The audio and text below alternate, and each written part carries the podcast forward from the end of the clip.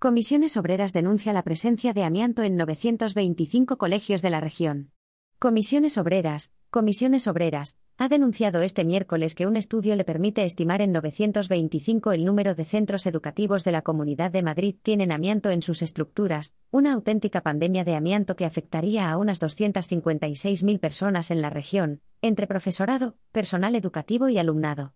Así lo ha explicado el sindicato esta mañana en una rueda de prensa en la que ha presentado el documento Amianto en Centros Educativos.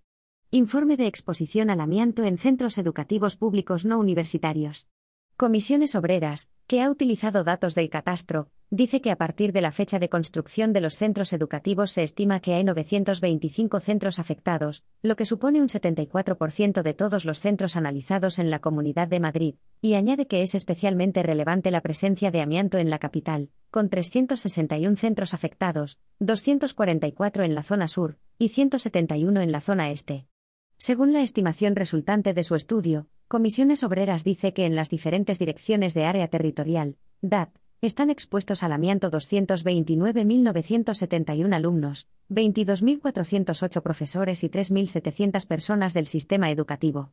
El mayor porcentaje de centros con posibilidad de contener amianto corresponde a la DAT capital, 361 centros, un 39%, seguido de la Sur, 244, 26%, la Este, 171, 18%, la Norte, 86, 9%, y la Oeste, 63 centros, con el 7% de los centros afectados. Del estudio se desprende, dice el sindicato, que un 74% de los centros analizados existentes en la Comunidad de Madrid pueden estar afectados por amianto, el 88% de ellos en la capital, y destaca que aunque el porcentaje de la DAT Sur no es de los más elevados, 63%, sí tiene un volumen importante de centros afectados, 244, bastantes más que en cualquier otra dirección de área, exceptuando la capital. Por distritos de la capital, el mayor número de centros afectados corresponde a Puente de Vallecas, con 39, Latina, 33, Fuencarral el Pardo, 28, Carabanchel, 27, San Blas Canillejas, 26, Hortaleza, 24, Villaverde, 22, Ousera, 21, frente a los menos afectados, como Barajas, 5, Salamanca, 6, o los distritos de Vicálvaro y Chamartín con 7 cada uno. En la DAT Norte las localidades con más centros afectados son San Sebastián de los Reyes, 18, Alcobendas, 17, Tres Cantos, 13, y Colmenar Viejo, 11, en la Sur Fuenlabrada, 59, Móstoles, 48, Alcorcón, 31, Leganés, 18, o Getafe, 13, en la DAT Este Alcalá de Henares, 42, Torrejón de Ardoz, 27, Coslada, 18, Rivas Vacia Madrid, 14, Arganda del Rey, 12, o San Fernando de Henares, 12, y en la Oeste Collado Villalba, 9, Majadahonda, 8, Las Rozas, 8, o Pozuelo de Alarcón, 7.